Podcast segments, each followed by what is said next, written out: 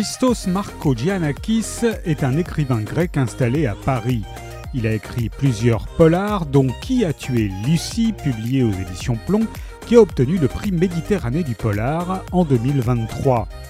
Il nous propose une biographie pas comme les autres, l'incroyable histoire du fils caché de Maria Callas et d'Aristote Onassis.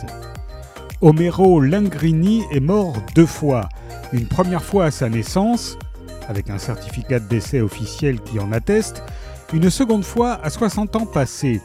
Comment expliquer ce mystère?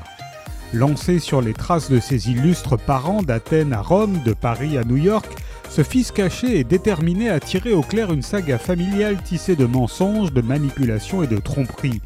Une histoire inconnue du public, des fans et des biographes du monde entier, celle du fils caché d'un couple légendaire. Notre vie est-elle la conséquence de nos choix ou de notre destin? Réflexion sur la quête d'identité, ce nouveau roman de Christos Markogiannakis signe la rencontre du polar moderne et de la tragédie grecque. Référence par ailleurs assumée, habitée par sa mythologie, cette quête d'identité obsessionnelle est aussi une réflexion habile sur ce que notre existence doit au hasard, à la coïncidence, au choix ou au destin.